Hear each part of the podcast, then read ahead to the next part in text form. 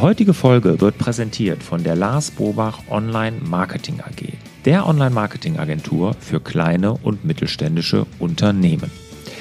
Wenn du für dein Unternehmen Interessenten und Kunden über das Internet gewinnen möchtest oder deine digitale Identität, deinen digitalen Auftritt einmal komplett überdenken und überarbeiten möchtest, dann sind wir genau die richtige Agentur für dich. Alle Infos dazu findest du unter lb-om.de. Also nochmal lb-om.de.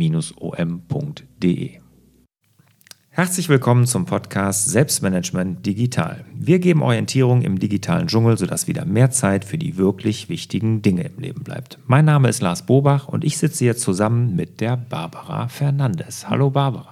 Hallo Lars. Schön, dass du da bist. Super spannende Folge. Die Barbara ist diesmal unsere Expertin. Und zwar geht es darum, die richtige Frage öffnet den Weg. Fünf Tipps, deine Gesprächskultur zu verbessern. Darf ich dir direkt eine Frage stellen, Lars? Ich wollte dir jetzt eine stellen. Ich bin doch hier der Chef. So, jetzt, da wartest du jetzt erstmal mit. Ja, na gut. Okay. Würdest du denn sagen, wir haben eine gute Gesprächskultur? Wir zwei? Ja, das würde ich sagen. Woran machst du das fest? An genau diesem Moment jetzt zum Beispiel. Okay. gibt so Momente, wo wir auch äh, den Zug nehmen, wo wir so selbstverständlich, also den Zug nehmen im übertragenen Sinne, ne, so selbstverständlich sind, aber immer dann, wenn wir so innehalten und uns wirklich was fragen, was uns vielleicht auch im ersten Moment überrascht, da findet dann was Echtes statt, wo wir wirklich ins Nachdenken kommen und auch nur da haben wir die Chance, Neues zu kreieren. Und das macht eine gute Gesprächskultur aus. Das ist Teil einer guten Fragekultur, sagen wir mal so. Und mhm. eine gute Fragekultur macht auch eine gute Gesprächskultur aus. Ja, das würde ich sagen. Okay. Was macht noch eine gute Gesprächskultur aus?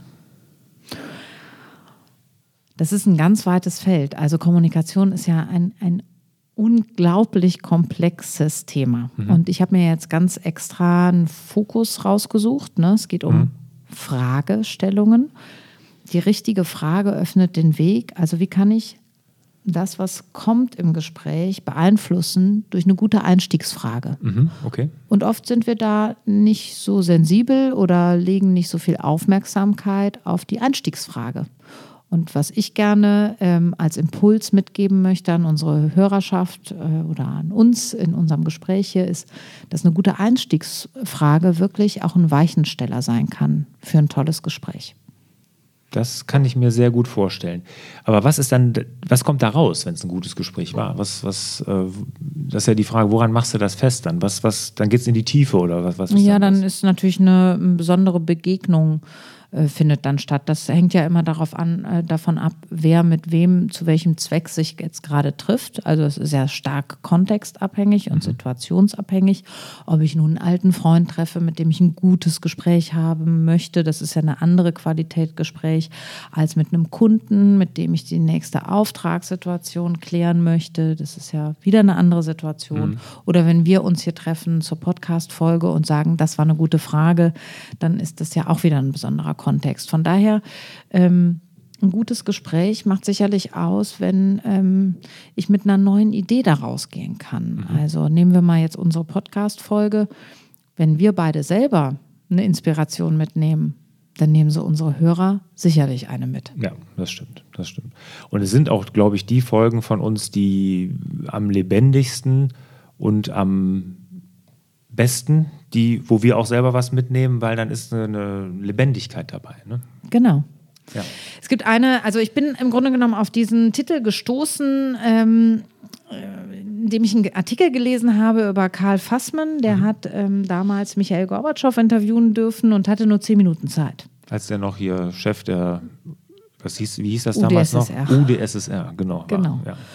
Und ähm, genau, zur Zeit des Kalten Kriegs und es war wirklich im Zehn-Minuten-Takt wurde äh, interviewt und ähm, er war äh, sehr unter Zeitdruck und hat gedacht, es kann gar kein wirkliches Gespräch werden, weil es muss auch noch übersetzt werden und bis ich Hallo und guten Tag gesagt habe und die erste Frage gestellt habe, ist ja die Hälfte der Interviewzeit schon rum. Und ähm, er war mutig und er hat damals die Frage gestellt, was ist die beste Lektion, die dein Vater dich je gelehrt hat? Und über diese Frage ist er also Gorbatschow so nahe gekommen und er hat so angefangen von sich zu erzählen und eigentlich auch ein Stück seiner Lebensgeschichte preisgegeben, dass er also seine Assistentin erstmal weggeschickt hat, als sie dann nach zehn Minuten kam und auf die Uhr mhm. zeigte und sagte, so, das war's, der nächste ist dran. Und hat sich also einem wirklich sehr, sehr spannenden Interview ähm, hingegeben, ähm, was auch für Karl Fassmann letztendlich ein Weichensteller für seine Karriere war. Mhm. Also in dem Moment hat er ganz viel gelernt übers Interviewen und auch der eigenen Intuition zu folgen, wirklich eine mutige Frage in den Raum zu werfen. Okay. Spannend. Ja, generell, ähm, ich würde gerne so ein bisschen. Ähm, welche Frage wolltest du mir eigentlich stellen? Ja, ich wollte dir eigentlich genau diese Frage stellen. Was ist denn die beste Lektion, die dich dein Vater gelernt hat, gelehrt okay. hat? Habe ich jetzt ein bisschen verdorben, ne? Den Mach. Nein, wieso? Ja, okay. Ja, versuch mal zu antworten. Ach, ich soll antworten. Ähm, mein Vater, oh, der, ähm, also ich kenne niemanden, der so ein Stehaufmännchen ist wie mein Vater. Ne? Also der ist wirklich, der hat es wirklich richtig dick in die Fresse bekommen in seinem Leben, kann man nicht anders sagen. Gesundheitlich, geschäftlich und und und. Und da kann man sagen, viel selbstverschuldet, klar, ne? und mhm. teilweise sehenden Auges da in die Katastrophe gerannt. Aber nie aufgegeben, ne? immer weiter gekämpft. Ne? Und das ist ein Kämpfer vor dem Herrn. Wahnsinn. Also okay, und was ist das, was hat er dich gelehrt? Ja, Was ist die beste Lekt Aha, ja. Nie aufzugeben. Ne? Und es geht immer weiter. Das ist wirklich eine, muss ich sagen, das ist ein großes Vorbild in dem Bereich. Ja, und das trägt dich ja letztendlich auch durch das Geschäft, was du jetzt führst und da durch dein ganzes Unternehmertum und alle Hörer, die das jetzt eben hören, ähm, können das sicherlich auch mit dir verbunden und denken, aha, daher nimmt der Lars das. Alles klar, verstehe. Ja, klar.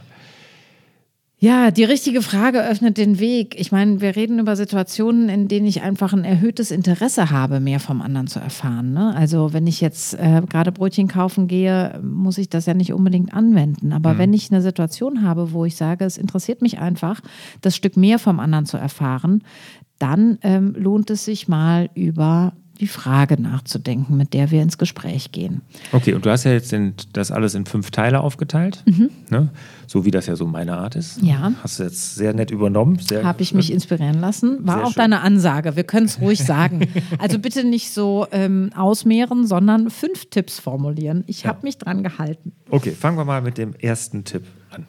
Ja. Wir stellen eine Herz- statt eine Kopffrage. Warum?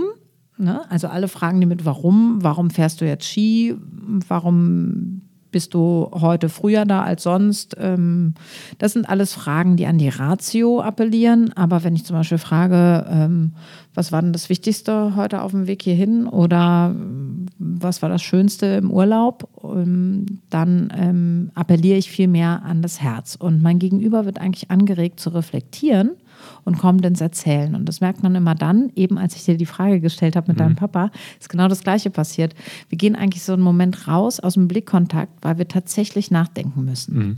Das heißt, wir richten kurz den Blick nach innen und meistens geht das darüber, dass wir auch so schräg nach unten schauen. Mhm. Und ähm, das sind die Momente, wo die Leute mit sich selbst in Kontakt sind. Und danach kommen sie ja wieder zu uns und bringen was Neues mit ins Gespräch. Mhm. Und das ist dann, wo dann so eine Tiefe entstehen kann und auch was, was jetzt nicht vorhergesehen ist. Ne? Mhm. Ja, ich öffne eigentlich ähm, den Weg damit. Mhm. Also ich habe ja ein gewisses ähm, Vertrauen vielleicht ähm, entwickelt in dieser besonderen Frage. Ich komme ähm, einfach dadurch, dass ich, dass mein Gegenüber angeregt wird zu reflektieren, habe ich so den Weg geöffnet für eine andere Qualität von Gespräch. Ich darf tatsächlich ein bisschen tiefer gehen in meinem mhm. Gespräch dann. Okay, was gib doch mal ein Beispiel, wie sowas aussehen könnte. Ja, wenn ich jetzt zum Beispiel ähm, jemanden treffe, äh, bleiben wir mal im Berufskontext, also ich treffe jemanden, der vielleicht auch einen Preis gewonnen hat und dann sage, äh, herzlichen Glückwunsch, übrigens, ich habe gehört, Sie sind Unternehmer des Jahres geworden, war ein ganz toller Artikel auch und ähm, wem würden Sie denn eigentlich mal äh, einen Preis verleihen wollen? Mhm. Ne, der hat sicherlich in der kurzen Zeit ähm, oft gehört, herzlichen Glückwunsch und das mhm. ist ja ganz toll und es ging irgendwie immer um ihn.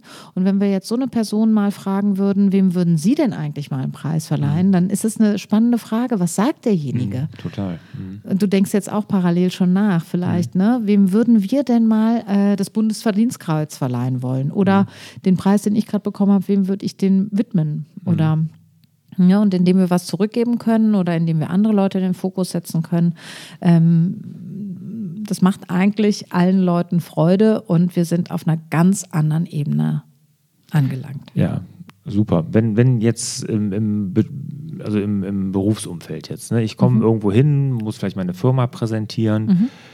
Wie würdest du das tun, dass man sich im Vorfeld eine Frage wirklich überlegt schon mal oder weil ich muss sagen, so eine Frage, wenn ich der jetzt mal meine ganzen Situationen, wo ich jetzt so mit Kundenkontakt bin, so spontan, glaube ich, könnte mir da, wird mir da gar nichts einfallen. Mhm. Oder ist das eine Übungssache? Ich glaube, das ist eine totale Übungssache. Also es mhm. fängt darüber, äh, es, es, es, geht mit sowas los, mit dem, was wir jetzt hier gerade machen. Ne? Mhm. Also wir holen das Thema überhaupt mal in die Mitte und reflektieren darüber. Ja. Was ist eine gute Frage? Mhm. Eine Frage ist ja auch was, was mich wirklich interessiert.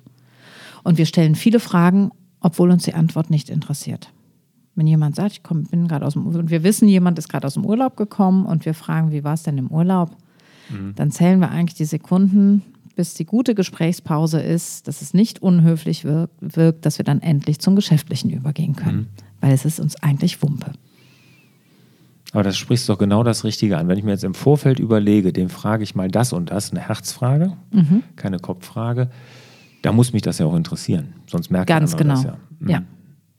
Oder wenn du weißt, jemand war im Urlaub, um beim Beispiel zu bleiben, was würde dich denn an dem Urlaub vielleicht doch interessieren? Ne? Mhm. Also wenn ich jetzt weiß, jemand hat eine Schiffsreise gemacht, mhm. dann äh, wäre ja auch mal interessant zu wissen, was ist eigentlich das unsäglichste Buffet-Erlebnis, was sie während dieser Zeit hatten. Man hört ja komische Geschichten von mhm. diesen Buffets. Ähm, sind da wirklich so eigenartige Leute? Keine Ahnung. Also man kann das Thema ansprechen, aber man geht ein bisschen rechts, ein bisschen links davon. Mhm. Etwas, was dich selber wirklich interessiert. Okay, das ist, glaube ich, ganz, ganz wichtig. Ne? Mhm. Da kommen wir eigentlich direkt zur zweiten, zum zweiten Punkt, keine standardisierten Fragen stellen. Richtig. Dieses, was du sagst, wie, jetzt, wie war der Urlaub, das ist ja so eine standardisierte. Ne? Ich meine, äh, ich telefoniere mit dem, wir, ja, wir machen den äh, Termin nach meinem Urlaub, dann mache ich mir einen kleinen Vermerk, Urlaub in Simbabwe, keine Ahnung. Ja. Wie war es denn in Simbabwe? So, ne, fragt man dann so. Ne? Aber du hast recht, man Genau. Und statt wie war es denn im Simbabwe, wäre die Frage, was war denn das Gefährlichste, was Sie erlebt haben auf Ihrer Reise? Gab es einen Moment, wo Sie eigentlich auch Angst hatten? Ähm, mhm. Gab es einen Moment, wo Sie sagen würden, äh, wenn ich den nochmal äh, wiederholen könnte, dann wäre das genau der? Mhm. Also sich ein bisschen Mühe geben, keine standardisierten Fragen stellen, besondere Fragen stellen, nichts, was sich wiederholt und auf gar keinen Fall etwas, was uns selber langweilt. Mhm. Die Frage sollte spannend sein, die sollte herausfordernd sein für den Fragenden, aber auch für den Antwortenden. Das heißt, wir gehen ja auch ein Stückchen aus unserer Komfortzone raus. Äh, sie fordert uns heraus, diese Frage zu stellen. Dafür brauche ich auch ein bisschen Mut. Mhm. Und dann fordert sie unser Gegenüber eben auch heraus. Mhm. Aber das, was dann passiert, ist eigentlich Punkt Nummer drei. Diese Fragen sind Einladungen. Und dann passiert auch was, was eben nicht standardisiert ist in dem Gespräch. Also wenn ich eine Frage stelle, die äh, besonders ist, dann erlaubt sie eben auch dem anderen sich zu öffnen und ich ähm, ziehe eine neue Vertrauensebene ein, wie mhm. das Karl Fassmann mit Michael Gorbatschow gelungen ist. Mhm. Der Kontakt geht tiefer und ähm, mit dieser mit dieser Frage kann ich letztendlich ähm, ihn aber nur herauslocken hm. aus seinem Häuschen und ich kann ihn nicht in die Ecke drängen. Gut, aber da gibt es, also da kann ich aus der eigenen Erfahrung erzählen, als ich zum Beispiel, also jetzt hier noch bei Isotech mit den Kellern, ne, da war ich im mhm. Keller und dann sieht man natürlich da so jede Menge Keller, da liegen ja jede Menge Sachen rum, mhm. da erfährt man ja viel über den Menschen auch, der in dem mhm. Haus wohnt, ja, gerade stimmt. wenn man den Keller sich ja. anguckt. und ja, wirklich, ne, so und dann, ähm, das war auch so, ich sag mal, eine kleine Spezialität von mir. Ich habe dann immer irgendwas gesehen und dann darauf angesprochen. Ne? Und viele reagieren da genau so, wie du sagst, sind dann, wir öffnen sich plötzlich. Mhm. Ne? Und, ähm, aber ein oder andere, das sind mir ganz konkrete Beispiele, sofort jetzt gerade im Kopf, die sich da total verschlossen haben, sofort. Mhm. Die da gar nicht drüber reden wollten. Mhm. Ja, und da ist zum Beispiel, liegt es viel auch an der Formulierung. Also wir müssen darüber nachdenken, dass die Frage, die ich stelle, eine Art Einladung ist, mhm. sich zu öffnen. Ja. Wenn ich jetzt natürlich frage, wieso haben Sie denn da so viele Madonnen im Regal stehen? Ja, gut. Dann ist es, ich sage ja nicht, mhm. dass du das so gemacht hast, mhm. aber um es jetzt ein bisschen klar. auf den mhm. Punkt zu bringen, ne? Mhm. dann ist es so, da, da, muss man sich ja gleich verteidigen. Ne? Ja. Oder wenn jemand ähm, wirklich sehr erfolgreich ist, dann kann ich auf der einen Seite fragen, ähm, sag mal, warum bist du so ehrgeizig? Dann klingt das fast schon so, als wäre das eigentlich auch negativ, dass mhm. ich erfolgreich bin. Ja, ja. Wenn ich aber frage, woher nimmst du eigentlich diese Motivation oder mhm. was ist der Motor hinter deinem Erfolg? Mhm. Dann ist es eine Einladung. Dann darf der andere sich überlegen, ob er sagt, du, weiß nicht, Gott gegeben mhm. oder ob er sagt, du, ich habe schon immer von klein auf äh, diese Dinge machen wollen oder ich kann einfach mich einladen lassen, mehr von mir zu erzählen. Ja, aber ähm, also, die also wichtig ist, wie man die Frage dann stellt. Ne? Und ja. dass man sie nicht genau, ja. Gut, aber es gibt ja auch die Menschen, die wollen es gar nicht, oder? Die gibt es doch nun auch. Ja. Die, ne? dann, dann muss man aber auch sofort sagen, okay, akzeptieren und ja. den Rückzug antreten und sagen, okay, dann bleiben wir hier auf sachlicher Ebene. Ja, genau. Da gibt es ja äh, viele Leute, die sich da eigentlich auch gar nicht in die Karten gucken lassen wollen und die sind mhm. dann in dem Beispiel, was du hattest, eigentlich schon unangenehm berührt, dass man damit in den Keller gegangen ist. Ne? Das reicht ja schon an Öffnung. Mhm. So, das ist mal beim Schimmelpilz hier bleiben. Ja, äh, ja und ähm, mit, mit ein paar wenigen Sachen merke ich das eigentlich auch. Ich kann mich natürlich auch vortasten. Mhm. Äh, indem ich äh, eine Zwischenebene einziehe und überhaupt äh, versuche, nur mal das Schimmelpilzthema ähm, außen vor zu lassen. Mhm.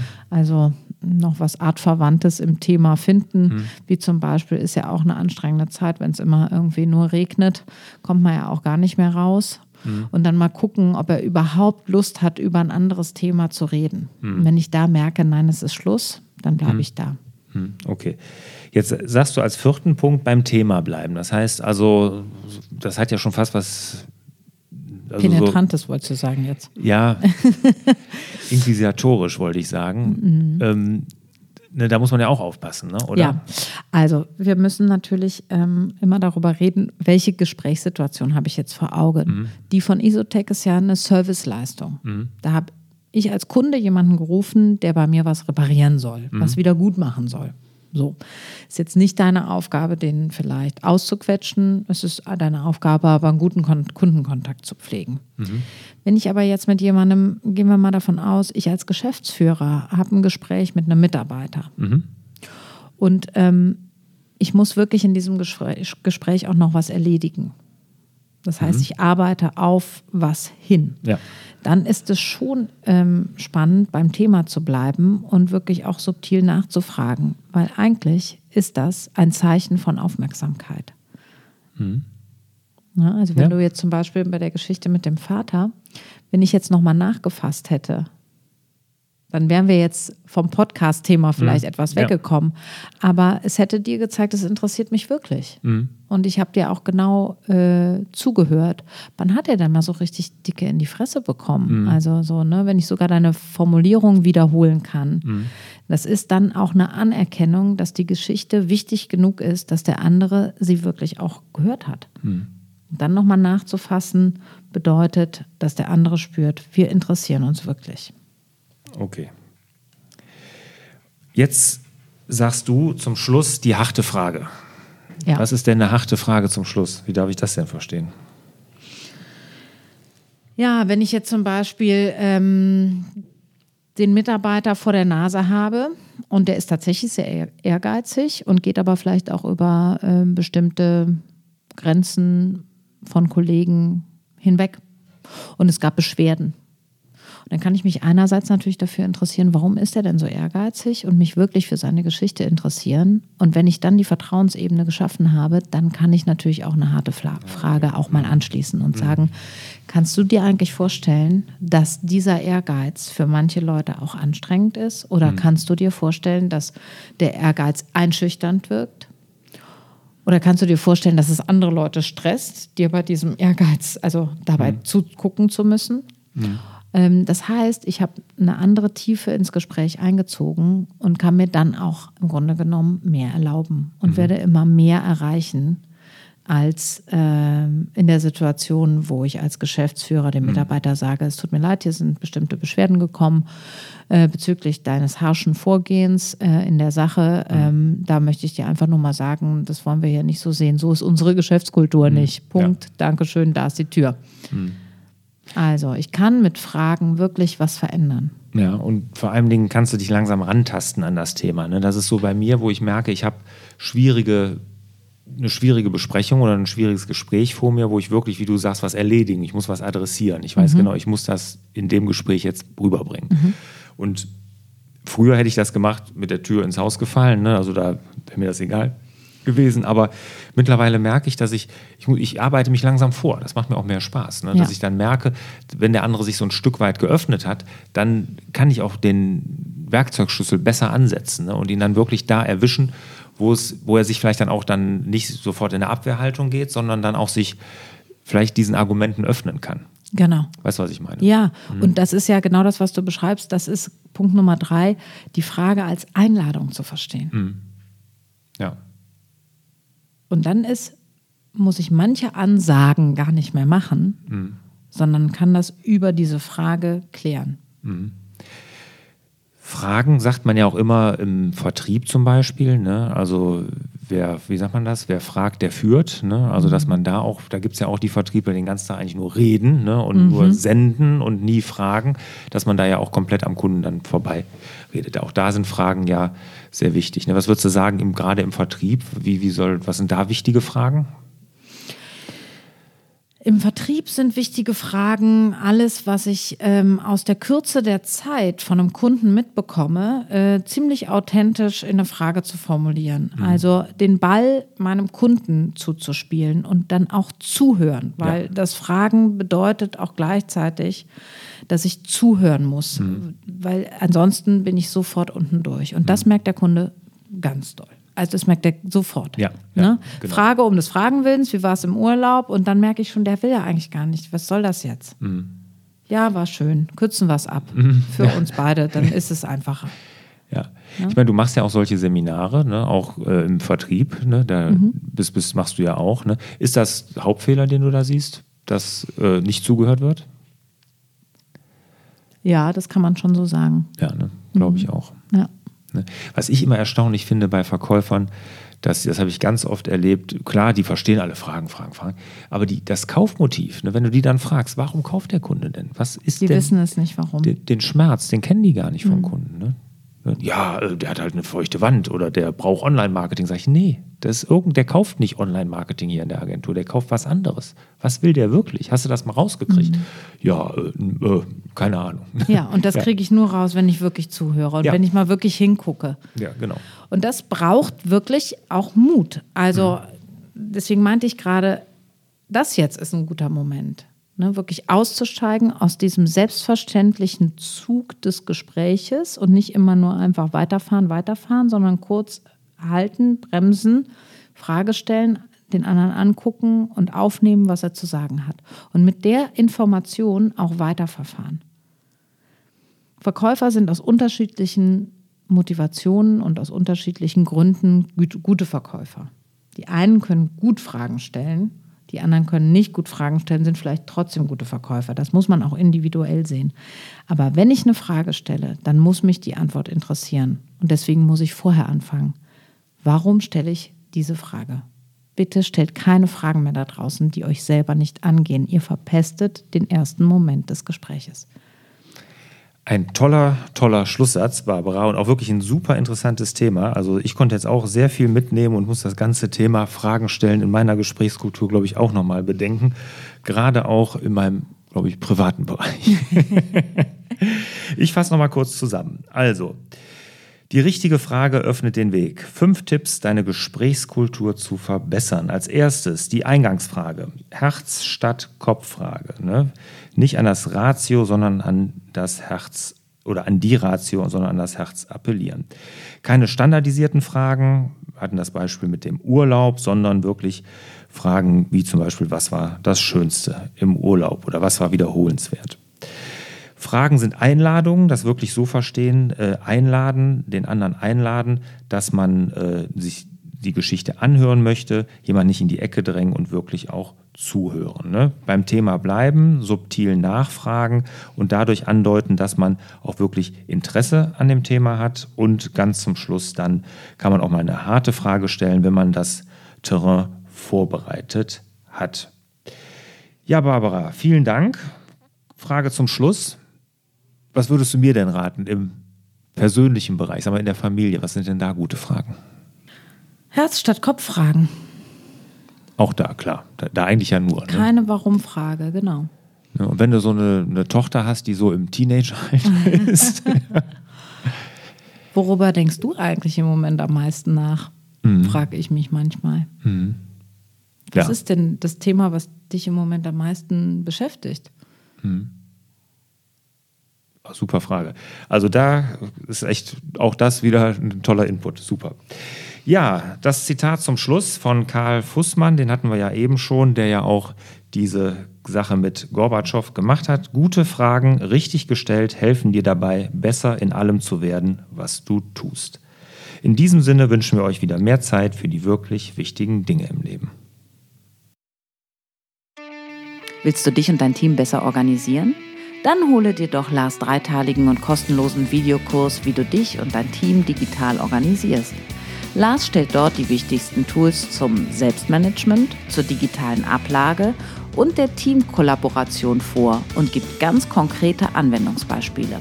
Alle weiteren Infos dazu findest du unter larsbobach.de slash digital.